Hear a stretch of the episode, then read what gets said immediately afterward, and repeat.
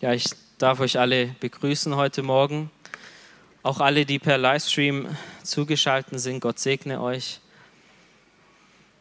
Ja, ich genieße wirklich die Zeit, die wir haben, wenn wir zusammenkommen und in Gottes Gegenwart kommen. Das ist so was Schönes und so was Besonderes. Und ich habe letzte Woche, als ich hier so stand und wir waren im Lobpreis und ich habe so durch die Menge geschaut und wir haben gebetet und Gott gesucht. Ich, das hat mich so gefreut, euch so zu sehen. Und ich glaube auch, dass es Gott gefällt, wenn wir zu ihm kommen und ihn anbeten. Aber ich habe mich so gefragt, wie, wie sieht uns Jesus? Wenn Jesus heute Morgen hier ist und er ist da und er auf uns schaut und er sieht uns an, wie wir beten und wie wir zu ihm kommen, was denkt er über uns?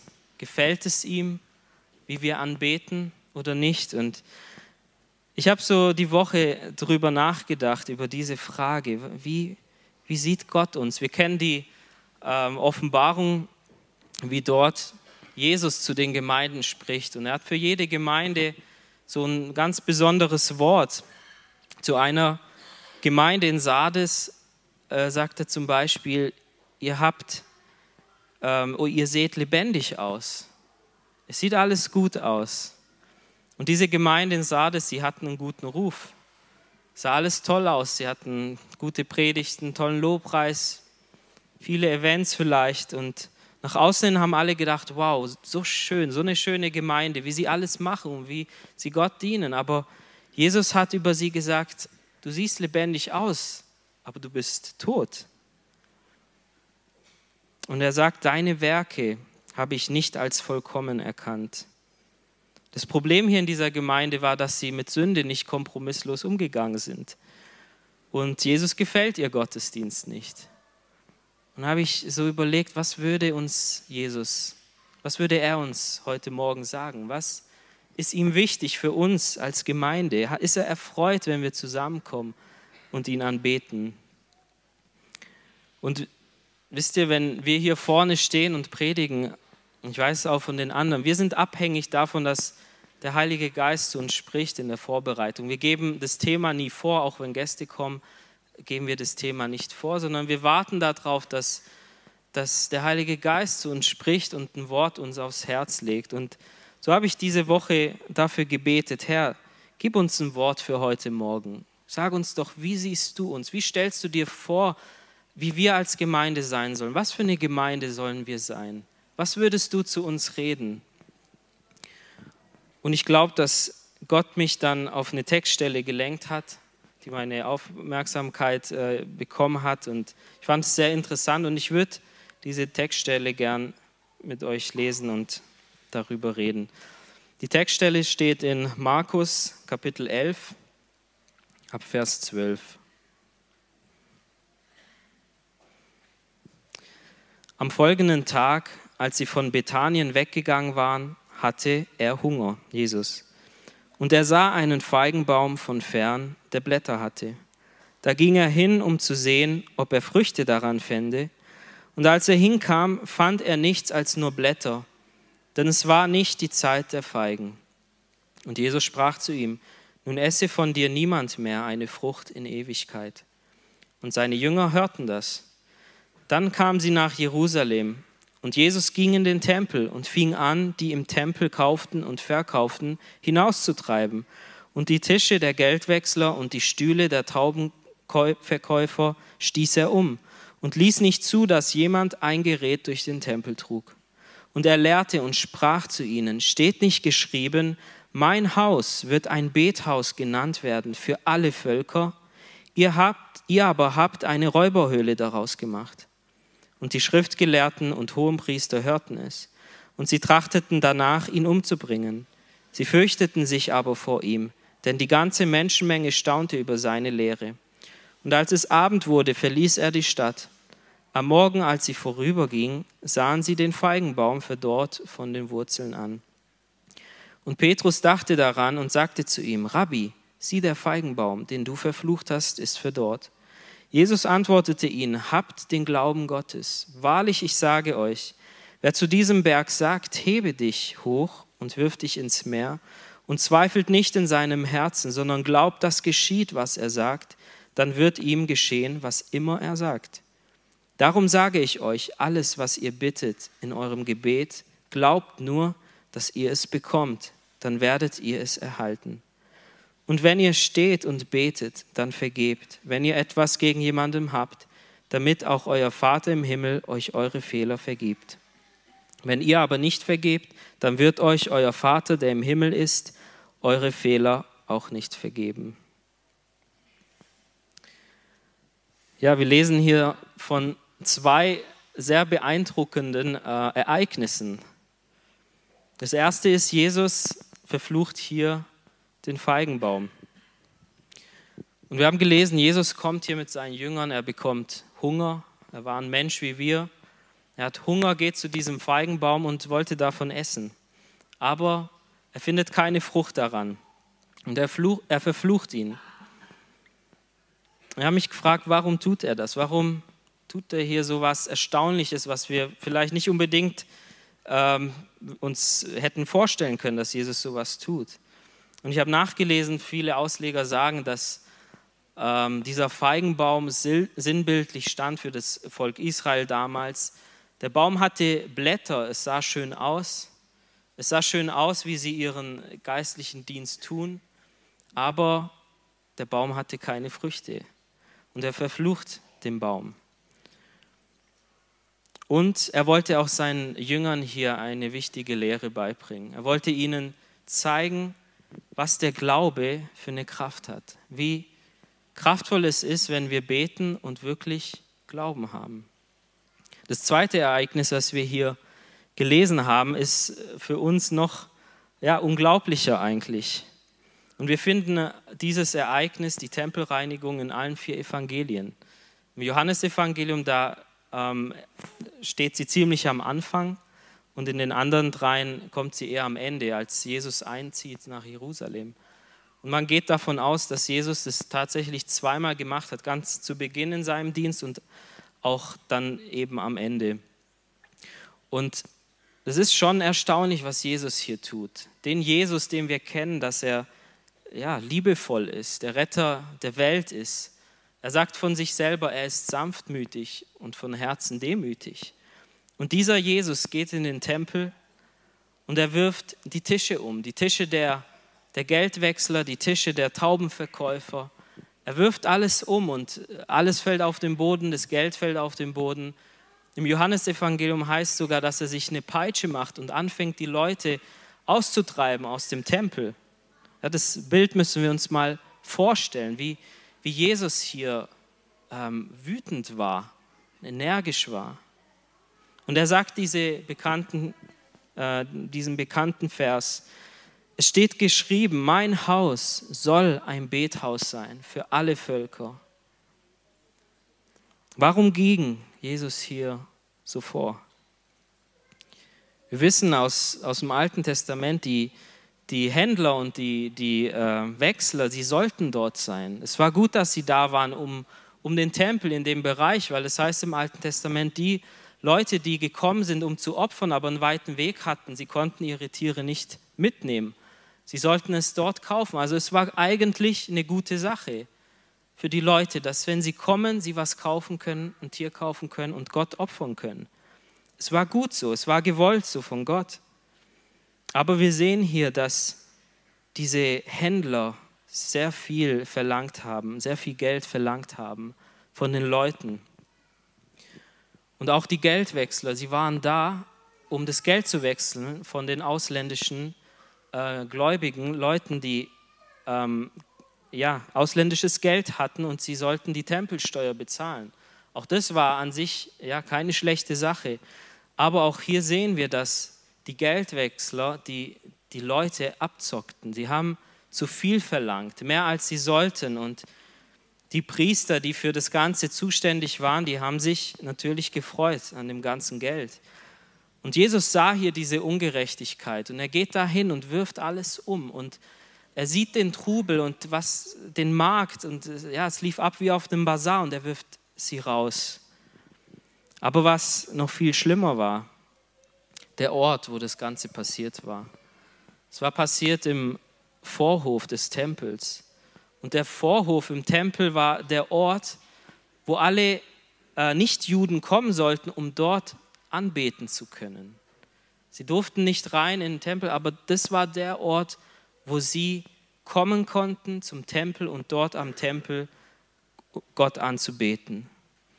Und deshalb war hier Jesus so sauer, weil sie konnten nicht mehr beten. Sie konnten da nicht, da war so viel Tumult und die Leute sind von weit her gekommen, um eigentlich Gott anzubeten, aber sie konnten es nicht.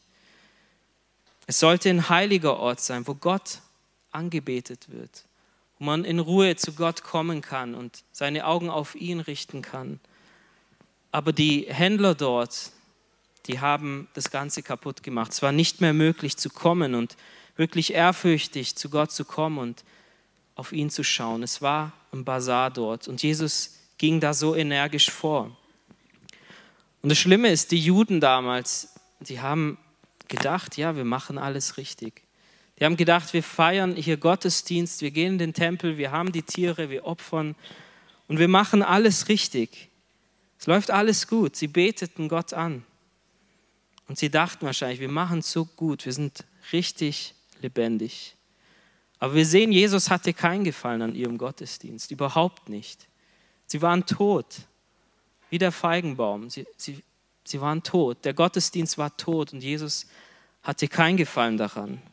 Und diese Geschichte ist, ist uns allen eine Warnung. Es ist nicht so entscheidend, dass wir anbeten. Es ist entscheidend, wie wir anbeten. Es ist auch nicht entscheidend, dass wir Gott dienen. Es ist entscheidend, wie wir Gott dienen.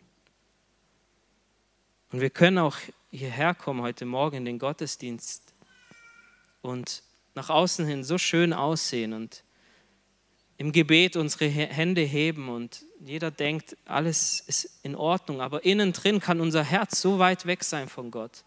Innen drin kann unser Herz tot sein in Bezug auf Gott. Wir können innerlich verdorben sein und Gott sagt, hey, das gefällt mir aber nicht. Und wir finden immer wieder in der Bibel, dass, dass Gott kein Wohlgefallen hatte an, an der Anbetung seines Volkes. Ja, nicht von, von denen, die nicht gläubig waren, von den gläubigen Kindern Gottes. Und als Jesus sagt, mein Haus soll ein Gebethaus sein, zitiert er hier den Propheten Jesaja und Jeremia. Da gibt es Parallelstellen. Wir wollen eine davon lesen.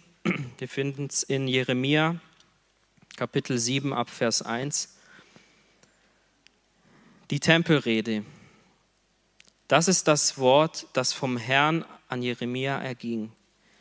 Tritt ins Tor im Haus des Herrn und predige dort dieses Wort und sage, hört das Wort des Herrn, ihr alle von Juda, die ihr zu diesen Toren eingeht, um den Herrn anzubeten.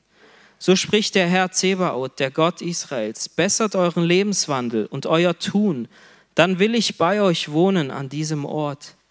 Verlasst euch nicht auf die Lügen, wenn sie sagen, hier ist der Tempel des Herrn, hier ist der Tempel des Herrn, hier ist der Tempel des Herrn sondern bessert euren Lebenswandel und euer Tun, indem ihr wirklich einer gegen den anderen Recht übt und den Fremden, den Weisen und Witwen keine Gewalt antut und an diesem Ort kein unschuldiges Blut vergießt und nicht anderen Göttern folgt zu eurem eigenen Schaden. Dann will ich immer und ewig bei euch wohnen, an diesem Ort, in dem Land, das ich euren Vätern gegeben habe aber nun verlasst ihr euch auf Lügen, die nichts nütze sind. Daneben seid ihr Diebe, Mörder, Ehebrecher und Meineidige und räuchert dem Baal und folgt fremden Göttern, die ihr nicht kennt. Danach kommt ihr dann und tretet in diesem Haus, das nach meinem Namen genannt ist, vor mich und sagt, es hat keine Not mit uns, weil wir solche Gräuel tun. Haltet ihr denn dieses Haus, das nach meinem Namen genannt ist, für eine Räuberhöhle? Seht, ich sah es genau, spricht der Herr. Ja, Gott spricht hier diese harten Worte zu seinem Volk und er weissagt gegen sie und er sagt, ihr kommt, ihr kommt in den Tempel, ihr opfert und ihr denkt, alles ist gut und ihr habt kein Problem. Aber Gott spricht hier was so Entscheidendes an. Wir haben es gelesen. Er sagt, bessert euren Lebenswandel und euer Tun. Dann will ich bei euch wohnen an diesem Ort. Sie sind gekommen zum Tempel und auch wir können so kommen in sein Haus. Aber es ist so wichtig, dass wir heiliges Leben führen. Es ist nicht egal, wie wir leben. Und auch im Neuen Testament finden wir das. Es heißt dort, ihr sollt heilig sein, denn ich bin heilig. Was bedeutet es, heilig zu sein? Es bedeutet der Sünde den Rücken zu kehren, nicht zu tun, was unsere selbstsüchtige Natur will. Aber so war das bei diesen Menschen hier. Sie sind gekommen und sie haben gelebt, wie sie wollten, hatten Sünde in ihrem Leben, haben nicht aufgeräumt damit. Und Gott sagt, es gefällt mir nicht. Ändert erst euer Leben. Und wir haben gelesen, sie waren Diebe, Mörder, Ehebrecher, Götzendiener. Ich hoffe, wir sind keine Diebe, keine Mörder, Ehebrecher oder Götzendiener. Aber wir kennen auch Jesu Worte, wie er ja, uns warnt, dass wir gut mit dem anderen umgehen sollen, den anderen nicht übervorteilen sollen, nicht ausnutzen sollen, nicht nicht den Staat ausnutzen sollen. Wir sind sonst Diebe oder wenn wir jemanden beleidigen, sind wir Mörder oder wenn wir in unseren Gedanken unrein sind, sind wir Ehebrecher. Das sagt Jesus. Oder Götzendiener. Was sind Götzendiener? Auch wir können Götzendiener sein. Wenn unsere Freude, unsere Freude, unser Glück und unsere Sicherheit, wenn wir sie in anderen Dingen suchen, aber nicht in Gott, wenn unser Herz, unsere Gedanken voll sind von anderen Dingen und das unser Glück, unsere Freude ist und Gott weit runterkommt, das ist Götzendienst. Und da stehen wir alle auch in Gefahr, so zu leben. Und wenn wir so leben, hat Gott kein Gefallen an uns. Und die Bibel sagt uns, er kann unsere Gebete nicht erhören, wenn wir nicht aufgeräumt haben in unserem Leben. Er kann uns nicht erhören. Wir können kommen, Gemeinde, hierher, aber wenn unser Leben nicht aufgeräumt ist, erhört uns Gott nicht. Wir lesen in Psalm 34, Vers 16, dort steht, die Augen des Herrn achten auf die Gerechten und er hört ihr Schreien und er rettet sie aus ihrer Not. Auf wen hört er? Auf wen richtet Gott seine Augen? Auf den Gerechten, nicht auf den Ungerechten. Oder Psalm 66, 18. Wenn, ihr, wenn ich Unrecht vorhätte in meinem Herzen, würde der Herr nicht hören. Wenn wir in unserem Herzen Unrecht oder, oder Sünde oder Dinge haben, die uns von Gott trennen, erhört er uns nicht.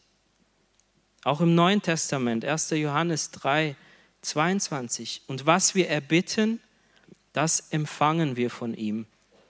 Denn wir halten seine Gebote und tun, was vor ihm wohlgefällig ist. Dann erhört er unsere Gebete. Und wir lesen auch im Propheten Jesaja Kapitel 1, ich werde es jetzt nicht lesen, aber ihr könnt es gern daheim nachlesen, sehr interessant. Auch dort spricht Gott zu seinem Volk und er spricht über ihren Gottesdienst. Und er sagt dort, was soll ich mit euren ganzen Opfern? Ich habe keine Lust an euren Opfern. Sie sind mir ein Gräuel. Und er sagt, ich hasse eure Feste, wenn ihr zusammenkommt. Ich kann es nicht ertragen. Wenn ihr eure Hände ausbreitet, verberge ich meine Augen. Und wenn ihr noch so viel betet, höre ich euch doch nicht. Warum sagt Gott es zu seinem Volk? Warum ist er so hart? Ganz einfach, ihr könnt es nachlesen. Auch dort war das Problem, dass sie Schuld hatten dass sie in, in Sünde gelebt hatten und nicht aufgeräumt haben in ihrem Leben. Und dort in Kapitel 1 in Jesaja lesen wir dann die, diese wunderschöne Verheißung in Jesaja 1, Vers 18. So kommt denn und lasst uns miteinander rechten, spricht der Herr. Wenn eure Sünde auch blutrot ist, soll sie doch schneeweiß werden. Und wenn sie rot ist wie Scharlach, soll sie doch weiß wie Wolle werden. Gott gibt hier einen Ausweg für sein Volk. Und ich möchte es ganz praktisch machen, wenn du hier bist und du weißt, du hast nicht aufgeräumt in deinem Leben, wenn du weißt, dich trennt was von Gott, dann warte nicht länger, dass noch ein Tag vergeht, dann komm zu Gott und bring es in Ordnung. Er wartet darauf, dass wir kommen, egal wie schlimm auch unsere Sünde ist. Hier heißt es ja, egal wie blutrot unsere Sünde ist. Komm zu Gott, komm zu mir, sagt er, und ich mach dich weiß wie Schnee. Und es gilt für uns alle. Wenn du irgendwas hast, was dich trennt vor Gott, warte nicht. Bring's zu Gott und er hilft dir. Wenn du in irgendwas gefangen, gebunden bist, es ist nicht so, dass dann Gott sagt, so, ich lass dich jetzt da, damit, ich vergebe dir zwar, aber jetzt musst du alles tun. Nein, er hilft uns. Er gibt uns seinen Geist, dass er uns davon auch befreit. Er lässt uns da nicht alleine. Deswegen, das möchte ich uns wirklich ans Herz legen, wenn du hier bist und du hast da was, bereinige es. Es ist seine Gnade, die uns frei macht von allem und wir können einfach zu ihm kommen und wirklich aufrichtig Buße tun, sagen, Herr, vergib mir ich habe da was, hilf mir, dass ich frei komme. Und dann vergibt er uns. Und wir müssen dann dafür nicht erst irgendwas leisten und tun. Er vergibt uns einfach. Es ist ein Geschenk. Und es ist so schön, wenn, wenn unsere Seele frei ist, wenn uns nichts plagt, wenn wir wirklich rein sind, unser Gewissen rein ist und wir zu Gott kommen können und sagen, hey, ich habe dir alles gebracht. Und ich komme jetzt zu dir und ich bete dich an und ich habe da ein Anliegen und Gott erhört uns. Das verheißt er. Und deswegen sagt er, mein Haus soll ein Gebetshaus sein. Er will, dass wenn wir kommen hier und uns treffen, dass wir ihn anbeten, dass wir ihm unsere Anliegen bringen. Aber er möchte, dass da nicht zwischen uns ist, zwischen uns und Gott, damit er uns erhören kann. Und deshalb sagt er, mein Haus soll ein Bethaus sein. Es ist Jesus wichtig. Wir haben gesehen, wie er hier reagiert hat im Tempel. Es ist sein Wille für uns. Sein Haus soll ein Gebetshaus sein. Er will, dass wir beten und er will uns auch erhören. Das heißt nicht, mein Haus soll ein Haus der Predigt sein oder der Lehre. Mein Haus soll nicht ein Lobpreishaus sein, sagt er, sondern ein Haus des Gebets. Das ist alles gut und wichtig und richtig. Aber sein Anliegen war, mein Haus soll ein Haus des Gebets sein. Und der wichtigste Dienst, das, davon bin ich überzeugt in der Gemeinde, ist der Dienst des Gebets. Und vielleicht sind viele da, die beten im Verborgenen und man sieht es nicht, sie stehen nicht auf der Bühne, aber vor Gott ist es so wichtig, es ist so wertvoll. Und unsere Gemeinde steht und kann bestehen, nur weil wir beten. Nur weil viele Menschen da sind, die beten. Und wir wissen, es geht nicht um ein heiliges Gebäude, nicht dieser, dieses Haus ist der Tempel oder ja, es gibt keinen heiligen Ort mehr auf der Welt, sondern wir sind der Tempel. Wir als Gläubige, wir als Christen, wenn wir zusammenkommen und beten, wir sind der Tempel. Wir sind das geistliche Haus, sagt, sagt die Bibel, wo Gott wohnt, wo er in seiner Herrlich, mit seiner Herrlichkeit wohnt. Wir als Gemeinde. Und deswegen ist es sein Wunsch, dass wir als Gemeinde beten, dass wir eine betende Gemeinde sind. Das war sein Anliegen. Deshalb ging er hier so energisch vor. Mein Haus soll nicht alles andere sein, nicht Ablenkung und Geld und sonst was, Menschen und Beziehung. Ist wichtig manches und es soll sein, aber mein Haus soll doch ein Haus des Gebets sein. Das ist sein Wunsch für uns als Gemeinde, davon bin ich überzeugt.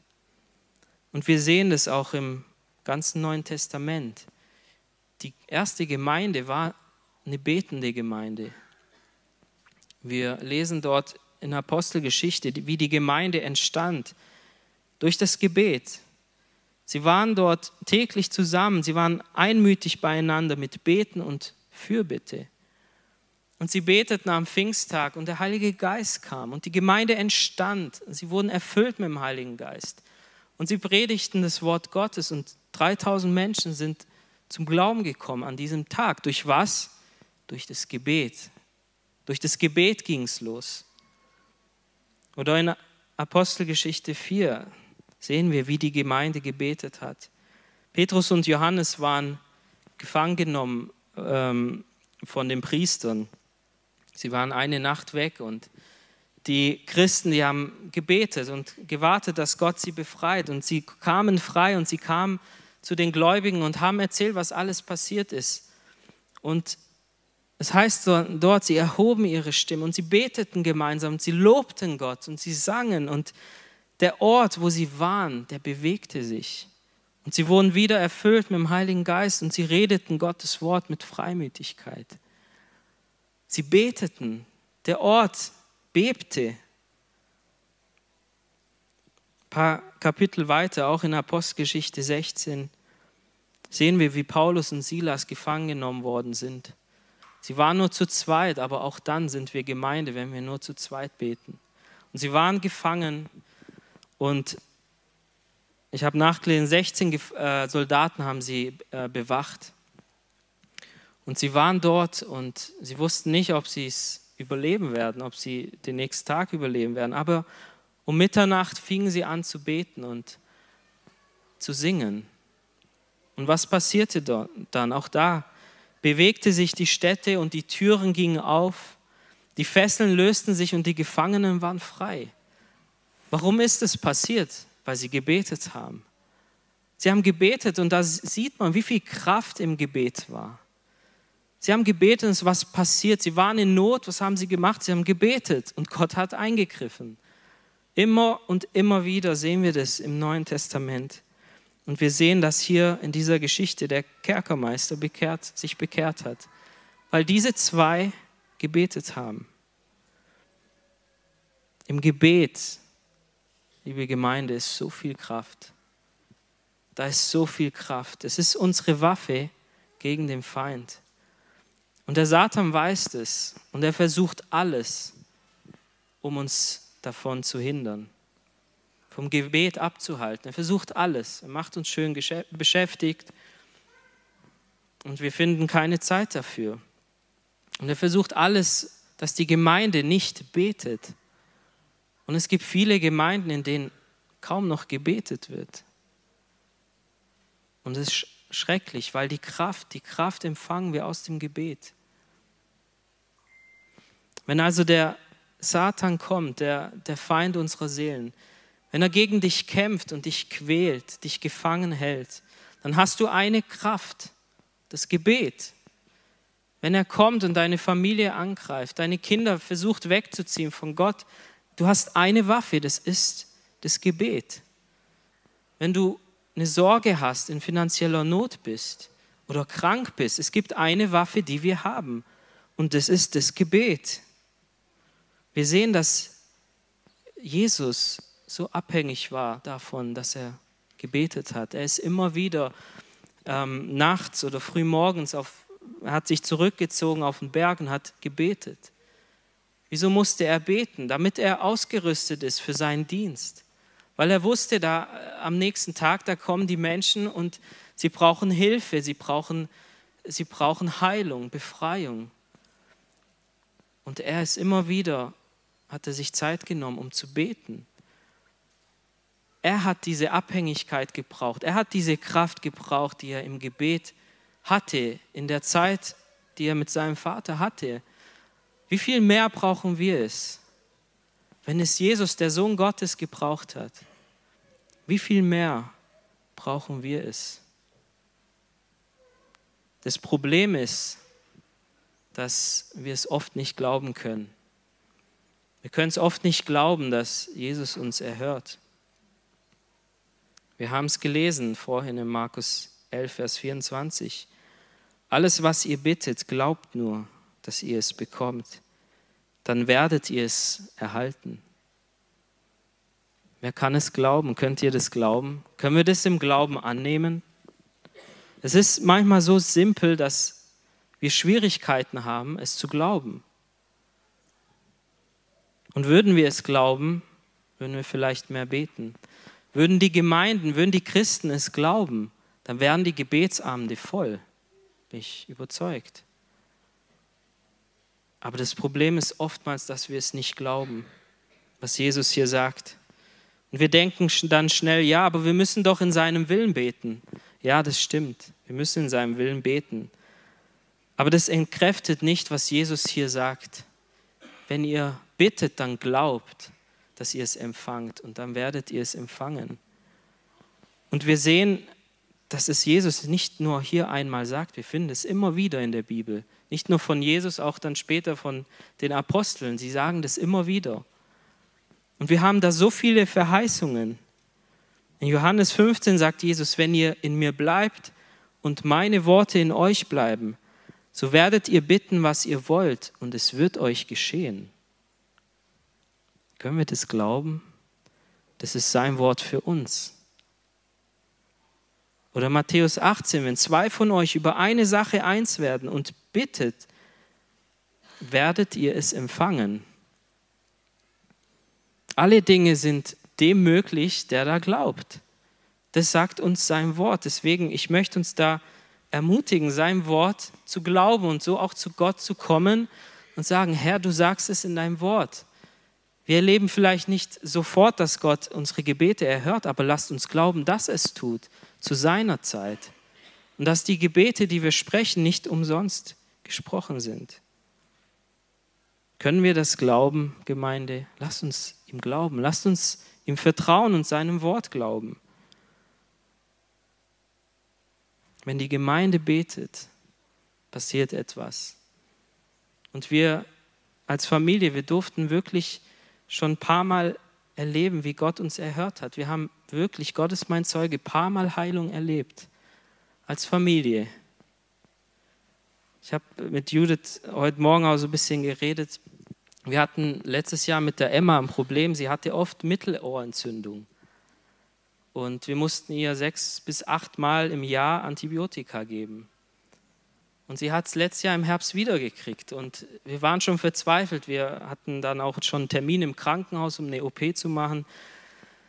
Und eines Morgens hatte sie wieder Schmerzen. Und gedacht, okay, was machen wir? Das ist nicht gut, wieder Antibiotika zu geben. Und wir haben gedacht, okay, was sollen wir mit ihr machen? Wir, die Ärzte sind gut und wichtig, aber sie wissen auch nicht immer weiter. Und wir haben gedacht, wohin sollen wir mit ihr gehen? Wir, nur, in, nur zur Gemeinde können wir gehen. Dort wird uns geholfen. Und wir sind hergekommen, wir haben sie gesalbt. Hansi, du weißt es noch.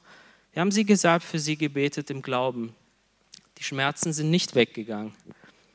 Okay, wir sind heim, wir haben ihren Antibiotika gegeben. Gedacht, okay, Gott hat sie nicht geheilt.